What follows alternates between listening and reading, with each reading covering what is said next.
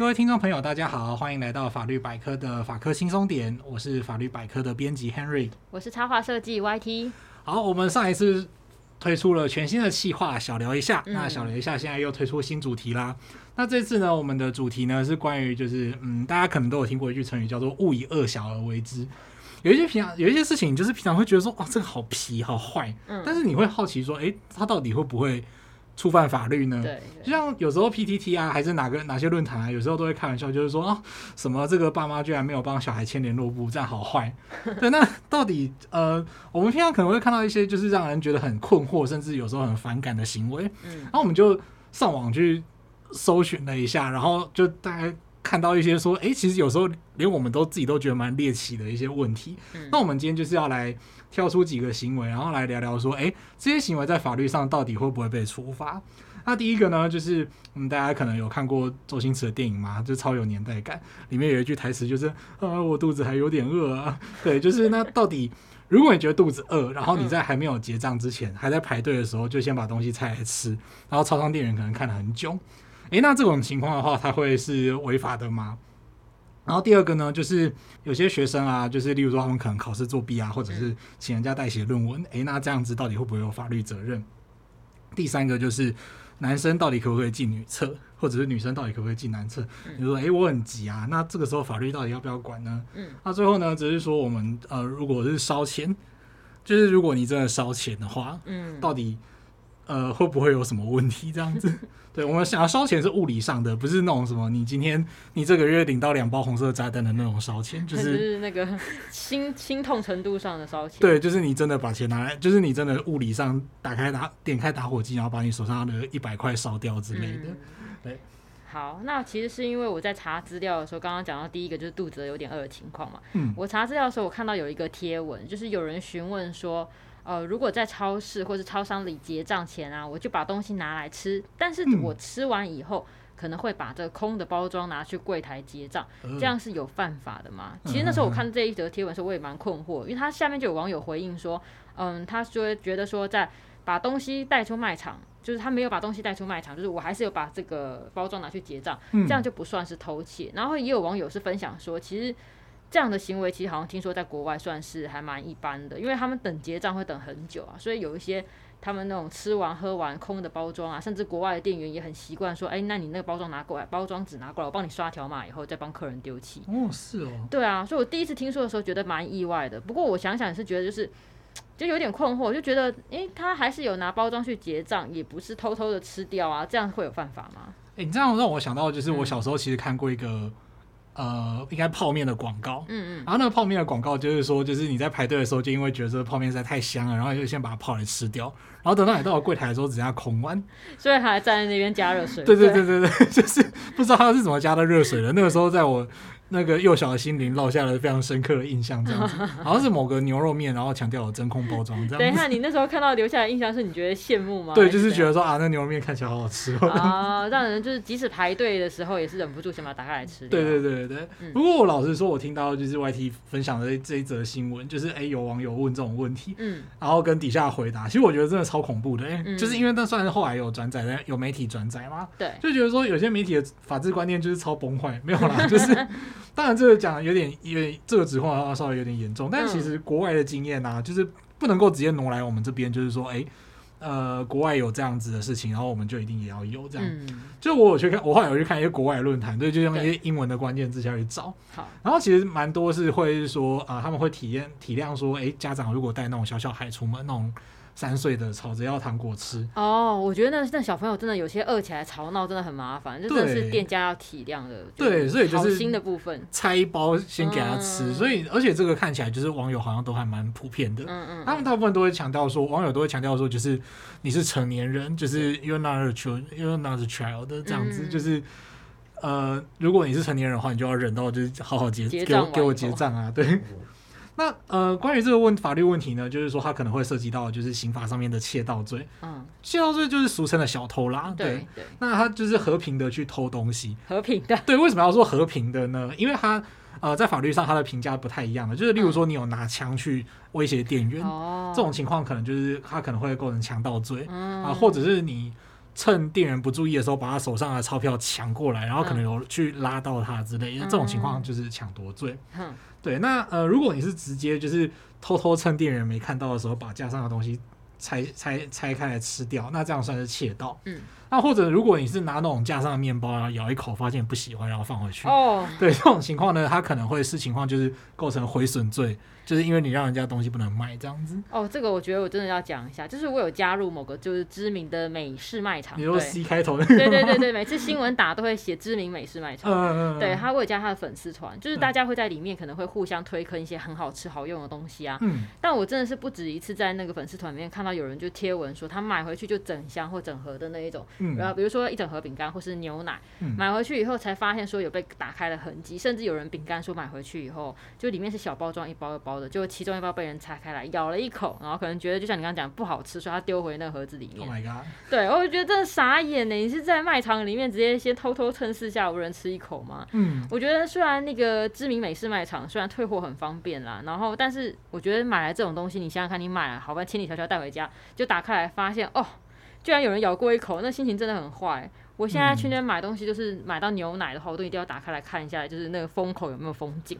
哦，啊、我觉得这种事情要是发生在美国，应该会有那个枪击事件吧？因为他们都要开车去那卖场，都要开很久，对，就是都要开四五个小时。啊、然后就回来之后发现东西是被拆开。买了一个被人吃过一口的东西。对，然后这个其实也有看到说有人在什么包什么的，就是知名的那种药妆五金。对，就是粉红色招牌那一间，嗯、然后也是有看过那种卫生棉被人家拆开来拿一片走的那种。这到底是有多急啊？对，就是超级，就是超级没有公公德心这样子。对，傻眼。那其实就是以店家的角度来说，就是有的时候，嗯、有的时候就是你事后有结清的话，其实店家不会特别跟你追究。嗯、就是店家不声张的话，其实警察不会主动来抓你这样子。但如果今天店家坚持报警的话，就是还没结账就开吃的人，当然是会被处罚的啦。嗯、因为这就是窃盗罪嘛。嗯。就我去看了一下，有一则判决就是这样的，就是有人进了超商之后就拿了小鸡面，小鸡面 对，然后还有那个巧克力面包，对，判决里面都讲很清楚，什么巧克力面包一。一一一袋这样子。等一下，我觉得这变相打广告吧。我们没有收那个小鸡面的叶片这样子。鸡对，然后后来这个这个这个开司的人呢，他就被判了拘役二十天呃，然后一颗罚金的话，就是折算下来是中两万块这样子，所以就是超贵的小鸡面。然后他的小鸡面突然间好像变得很让人很想吃的样子。对，就是昂贵的小鸡面。对，哎，你刚刚讲一颗罚金，我确认一下，意思就是说，如果他不想要拘役这二十天的话，就是要罚二十万，呃，二万两万。对，就是他。你对，你可以用两万块换，就是不用拘役二十天这样子。啊、对，所以还是要奉劝大家，呃，忍耐一点。真的。对，然后像有些都有些前面刚刚 YT 也有讲到说，有些人就是说。还没带出场就不算是窃盗，嗯，哎，其实没有。如果你真的想要窃盗的话，然后你只要把一条口香糖塞到你口袋里面，嗯，这就有可能，这就已经是窃盗罪了。哦，就塞到自己的包包这种身上。对，就是偷偷，你就偷偷塞到包包啊，甚至夹到鞋子里面，这种，对，你看起人家看起来就是你一副没有去结账的样子，对，那这样子其实还是会构成窃盗罪。啊，对，那我们接下来来讲第二个好坏坏的问题。好，那呃，讲到这个就是最近呃，对于我们最近这个就是。学生大概开学一段时间了嘛？对，那讲到开学，大家就会想到说，诶、欸，在学校里面，小时候可能都会多多少少看过有同学作弊啊，什么之类的。嗯、呃，依据学校的规定，可能比方说这科会当掉，或者是记过啊、退学。嗯、当然，这些就是另外有学校规定的问题啦。那我们先撇开这些不看的话，其实如果你考试作弊，考试作弊的话是呃。通常不会违反什么法律的，嗯，对。但是如果你是参加根据考试法规的授权所订定的考试，然后作弊，嗯，所以例如说公务人员考试法，嗯，然后呢，就是可能有导致考试发生不正确的结果，嗯，就是你不该考上去考上了，嗯，这个时候呢，其实是有刑法规定的哦，嗯，而且因为它有处罚未遂犯，就是在还没有来得及发生不正确结果之前，嗯，你只要打开来看，打开小抄来看的话呢，嗯，这个时候就是。呃，还是会有刑责，因为还有罚未遂犯这样子。哦，这样真的是，呃，你开始作弊了，还没有真的做，那可能还没做下去，就要被抓到的话，就那个了。所以，这样如果说是国考的话，作弊会有刑责。那像是如果像台铁特考或是高铁人员考试这种也有吗？其实像台铁的铁路特考啊，它是透过公务人员考试法去授权各种行政规则之后所举办的考试。嗯，所以如果你在台铁的考试上面就是作弊的话，它会有妨害考试罪的刑责。所以像其实会有那种国家考试的代考集团，嗯，或者是那种作弊集团，对啊，那种就是通通都会有处罚这样子。对，那至于如果是高铁的话呢？因为高铁的话，它其实算是呃，它虽然就是它有一点民营色彩，然后它并没有特别的去呃按照各种的考试法规去做。正式的国家考试，嗯，他就是他甚至在一零四上面还有开职缺。哦，对，然后透过一零四职缺的话，就是听说你进去就是应征站务员的话，你确实也要考英文啊，考什么？但是这个你在那上面作弊的话，就是呃不会特别构成刑法上的妨害考试罪这样子，对。那再来呢，就是我们接下来要聊到一个比较尴尬的问题啦，就是学生很常见的，如果你是找人代写作 业或是论文，例如说我在国外就是在国外留学的朋友，他就说过，就是国某个国家，我们就不讲是哪个国家，某个国家找人帮忙写作业的情况特别严重，对，就是比方说什么十美一份报告之类的啊，哦。对对，我们就不讲是哪个国家的学生了，对，那。关于这个问题，关于这种行为，就是有没有问题呢？嗯，这边哦，大学生跟研究生就千万要注意啦。嗯，像这种论文代写集团啊，就是帮人家写论文或者是报告的。嗯，我其实看了一下，就一篇价码，我查了一下，就大概七万元到二十万元左右。哦，对，其实代价也是蛮高的。对啊，不便宜耶。我有点，对我我没有接过这种生意啦，我不知道。对，但是我看就是好像还蛮多人，就尤其你刚刚讲那种硕士论文啊，就是我觉得大学。大学有时有时候会帮忙偷写作业，帮忙写作业那种。可是我觉得硕士那种论文，好像有些那种难产，一难产就好几年过去了。对，就你刚刚讲七到二十万嘛，那平均一年算下来好像好像还行啊。但我没有我没有要推荐大家找人代写的意思啊。讲到论文难产这种事情，会被研究生讨厌哦。真的哦？对，就是研究生礼貌运动之。最重要一条就是你论文什么时候写完，这个就不能问。对，以前你跟一个研究生讲这种话的话，可能他可能就是会去跳海还是什么。等下，我以为这是拿来打招呼的用语。那不行不行不行，研究生礼貌运动就是不能说你上礼拜 meeting 怎么样，然后你论文论文写到哪里。这种问题是不能讲。你什么时候要毕业？对，这个惹不好的话，就是会喋血，会上社会版头条这样子。对，其实我也曾经有听过一个。谣传啊，就是有一个同学，嗯、他就是有偷偷帮人家代写论文，嗯，我就不说是怎么状况了，反正他就是听说他还写了两篇，哇塞，但是他好像还没毕业的样子，哦，就是帮别人写，然后自己论文写不出来，他啊，他忙着在赚钱了，有可能啊，有可能。好，那讲到这个问题呢，就是说，嗯，代写集代代写集团代写服务呢，它其实会涉及到，就是有一部法律叫做学位授予法，嗯。学位授予授予法是针对，例如说硕士、博士，然后也有也有包括学士，嗯，这些学位的规定。那其中就有规定说，哎，你的毕业专题啊、作品跟是论文、专案报告这些东西，如果你有造假、抄袭或者是别人代写的状况，其实是可以依法撤销你的学位的。所以，例如说像是呃某年就是。呃，发生台湾就是 K 市，K 市对 K 市就是有一个呃市长补选候选人就被逮到说，哎、欸，他的论文是不是长得怪怪的，跟一本之前出版的长得一模一样？对，那这个后来这个 K 市市长的补选候选人的学位就被该校撤销了，这样子。对，那如果是如果你是代写集团的话，你接到一笔生意之后，如果被发现，那其实也会被处罚款，就是三十万到一百万的罚款。哦，对。哇，所以我觉得这样，刚刚你这样听下来的话，就是说代写会有罚款。我本来是以为就是撤销学位而已，嗯嗯嗯，就是找人代写的那个人他撤销学位，但帮人代写的人他会处以罚款，而且他罚款刚刚讲三十到一百嘛，对，他的这个代比他代写的价码真的是高太多，就一被抓到就是赔本生意耶。对，所以不晓得他们到底是怎么拉生意的，我觉得蛮厉害的这样子。好，那接下来就是聊了这些呃学生会注意到的问题之后，嗯、接下来我们要把目光投向就是一些比较。呃，一个下一个问题就是超生活化的，是。这个生活化的问题呢，就是如果你对，就是问一下 YT 好，嗯，YT 是生理女性，嗯，嗯，如果今天就是在等厕所的时候看到一个阿伯，嗯，就是突然冲到女厕里面上厕所，你会不会觉得就是有点心里面有点？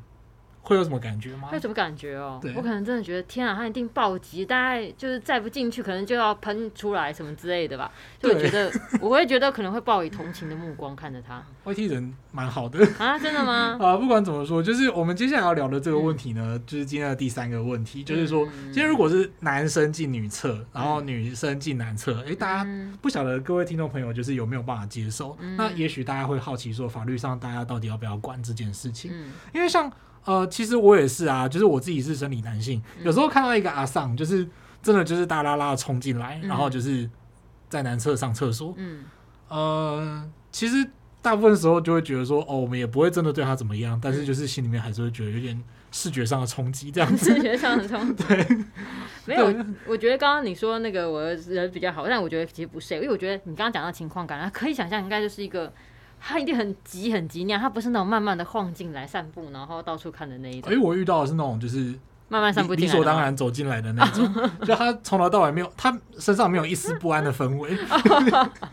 对，他就是很像是说，我就是来上厕所的。好，但是我好了，使用女厕那么多年，我真的没有看到男生冲进来。嗯，对。好，不过还是要跟大家就是跟听众澄清一下，就是呃性别意识这件事情很重要，其实就是呃。并并不要说就是一定会怎么样，嗯、对，但是很多人还是可能会有安全上的疑虑啦。嗯，那呃，不过这种事情其实不太可能真的进法院。嗯，对，但是这种事情大家就是会觉得说，哎、欸，你好像真的要去规定他或处罚他，好像很奇怪。嗯、可是你看到这个女生进来或这个男生进来，你又会觉得心里怪怪的。嗯，呃，当然这还可能会有那种男女厕比例的问题啦。对对对，对，比方说呃。各位听众朋友，不晓得知不知道，就是说，其实女生上厕所时间应该是比较长。对啊，对，就是说，呃，所以说，就是呃，而且女生就是有时候比较不方便嘛，对啊，就对，对啊，然后就例如说，他们要换呃，就是换一些生理用品啊之类的，那所以就会变成说，哎、欸，其实是不是女厕本来就要设多一点？其实这都是一直有在考考虑的。对，好，因为我是没有进去男厕参观过了，不知道那个间数上一不一样，就是、嗯、对。但是我觉得，像你刚刚问我这个问题，是因为我直觉就是，虽然我没有看过男生冲进女厕，但是因为我直觉就是碰过很多次，女厕常常大排长龙的，嗯、然后男厕可能那边就空荡荡的，所以有时候真的实在太急，我是有看到有些就是女生可能真的太情急，像你刚刚讲，可能就她会冲进男厕所直接先使用，嗯、那我就会想说，哎、欸，不知道这个在法律上有没有是就是规范之类的？当然没有啊，啊。对，其实法律上并当然就并没有直接就是有哪一条哪一个哪一项去规定说不能够进呃生理性别的厕所这样子，有时候这个其实要给那个场所来决定哦。对，就是甚至有时候像有一些电影散场或者是观光区排队需要用厕所的人超多，嗯，然后就是像刚刚 YT 讲的男厕可能就是相对来讲比较容易，对，呃，对，翻桌率比较高啦。对对对对对对，我刚才想说那个什么词，对，翻桌率呢？对，就是虽然没有桌，但是就是大家应该听得懂啦。对，对那呃。所以呢，就是有时候现场就是会有工作人人员，就是比较弹性的去引导女性到使用男厕的厕所这样子。那其实进不同厕所这件事情，他到底会不会犯罪，或者是有民事赔偿吗？那其实不太会。我们可能会担心，就是说，呃。女生可能会担心说，哎、欸，有男生进来，他是不是一定要想要偷拍，或者是想要强制猥亵啊，嗯、强制性交干嘛，或者是说他是不是来偷窥的？嗯，那其实都还是要说，这个人他心里面有意想要去做，嗯、我们才会去处罚他。嗯、例如说，你当场抓包，就是看到他什么口袋里面吐一块，挖出来是一块，是一台摄影机啊，那这个就是很很有问题。嗯，对，那不然就是平常如果我是真的已经忍不住了，然后再这样下去的话，可能这条裤子就结对就结束营业了这样子。对，那他冲到不同的。性别的厕所里面这件事情，它原则上是不会违反什么法律的。对啊，不然我原来也是想说，如果这样就会就触犯什么法律的话，就感觉就是真的太不近人情，就是他已经尿急很可怜，然后还要被罚。对对，不过我就觉得就是想到说，这就是法律上可能有些东西真的是比较没有办法特嗯去去做局限或是去掌控的事情，就是比如说，如果真的有人像你刚刚讲嘛，他就是看他可能就是。不是真的要上厕所，他就是想要闯入异性厕所，他也没有要干嘛，嗯、可能站在那边东张西望啊，对着空气东抓西抓之类，我不知道。对，对就是例如说他就是进去女厕，然后不上厕所，然后那边吸，对，进那边深呼吸，然后就会觉得说，对对对对，就是这种心境很奇怪。对对，你没办法拿他怎么办？其实有时候就是说，呃，例如说有这种情况，你可能跟那个场所通报，例如说他在百货公司的厕所做这件事情，嗯、然后可能公司人员就会请他离开嘛，他不离开的话，可能就报警。啊、但是有时候你也是说，他是说，哦，我又没有怎么样，他是他是的确是真的没有办法怎么样，就是你也不能说他真的有犯罪，嗯、那就会变成说法律其实有它的限度，他没有办法就是一分一毫的去规定到我们生活上的每一件事情。所以其实是蛮两难的啦。对，因为如果好像真的每个地方都管制到的话，好像又你的自由又某些程度又被剥夺了。对，吧就是总有一天你就会发现说，哎、欸，怎么这个不行，那个也不行，这样子。真的是。对，不过不管怎么说，就是呃，大家都是呃，当然就是尽可能在小心人身安全的情况下，然后如果真的进了异性的厕所的话，其实就是也也不要想说就是一定要用法律来处罚啊之类的，嗯、或者是说其实性别友善厕所在这方面就蛮重要的。啊，真的真的。对对。好，那接下来呢，我们来聊聊看最后一个小问题。那最后这个小问题其实比较冷门啦，算是我自己私心的一个问题。这样子就是呃，对，物理上烧钱，就是你拿打火机烧掉你的手上的五个小朋友，对，就是蓝色的一千块钞票嘛，啊、就是五个小朋友，就是那到底会不会构成犯罪呢？嗯、对，其实其实这是一个会构成犯罪的举动哦。嗯，就我们常常说短时间内就花了一大笔钱啊，会说这个月很烧钱。但是这种物理上的烧钱，嗯、就是你想说就是拎北五级啊，嗯、就是可以烧拿钱来烧，嗯、或者是说你想要控诉这个社会体制，就是啊，这是资本主义包着美好经自由经济的糖衣，但是实际上是奴隶制度的毒药，所以你想要烧钱来抗议。我就是那个，反正我很闲看很多这样子，对，那。这样到底可不可以呢？我真的是很想说，这种情况你就不要烧，你直我直接给你账户号码，你就转账进来就好，帮你解决这个问题。对啊，就是你不花给我花嘛。对啊，对，那就是，但是其实并不是说钱可以随便回损，因为它其实就是中中央制币厂制造出来的东西嘛，它原则上就是会固定回收啊、太旧换新啊之类的，就是这个实体的钱你可以随便花、随便捐。但是如果你是故意去毁损这些钞票硬币，然后让他们没有办法再使用的话，其实会有额外的刑责。嗯，而且这个法律其实就是从民国二十几年的时候就这样了。哦，对，那呃，当然它中间有很多的纠葛啦，这个部分我就没有办法查那么仔细这样子。不过就是跟大家分享，烧钱是会出事的。对，那烧钱之后呢，你会被处以罚金，就是你毁掉多少钱，就可能面临就是你毁掉那个钱的最高到五倍的罚金。嗯，对，假如说你烧掉一千块，你最高可能就是被罚五千块这样子。对，就是一秒增值的状态。对，就是实物上就是那个曾经有人因为就是夫妻吵架，然后这个老公就心情很差，就点火烧掉三百块，嗯，然后后来就罚金一千块这样子。对，虽然案例没有到很多，可是真的去查，就是发现说，哎，其实大概还有二十几个人，就是曾经在 就是台湾这历史上因为心情不好，然后就是烧钱，然后被处罚的。对，所以还是要劝大家克制一下，而且烧完之后会有五倍的。另类五倍罚金，所以这某程度上是另类五倍券这样子，对，或者是什么五倍的钻石之类的。五倍钻石。对，好，今天呢就是这一集，我们大家跟大家分享一些，就是几个可能我们会以为有事，但其实没事，或是我们以为没事，但其实问题很大的日常法律。那希望有增加一些大家跟朋友闲聊时的冷知识哦。那今天小聊一下就到这边，虽然我现在觉得我们好像。这一集已经快要不是小聊一下了，就是、哦、对，对，因为刚刚觉得讲的讲的还真的是蛮多有趣的部分，对啊。那像前面聊到了使用这异性厕所的情况，那不知道大家如果看到眼前像刚刚 Henry 举的那个例子，有一个人很急的跑进异性异性的厕所来使用，你会有什么想法吗？或是你曾经就是那个急急闯入的人呢？那也就欢迎留言给我们分享给我们知道喽。好，那记得订阅我们的频道，并且按五颗星。那如果你对节目有什么建议或想法，都欢迎留言或是填写回馈单，让我们知道。如果对于生活法律有兴趣，或者是有各种疑难杂症的话，欢迎 Google 搜寻法律百科，就可以找到我们。拜拜，拜拜。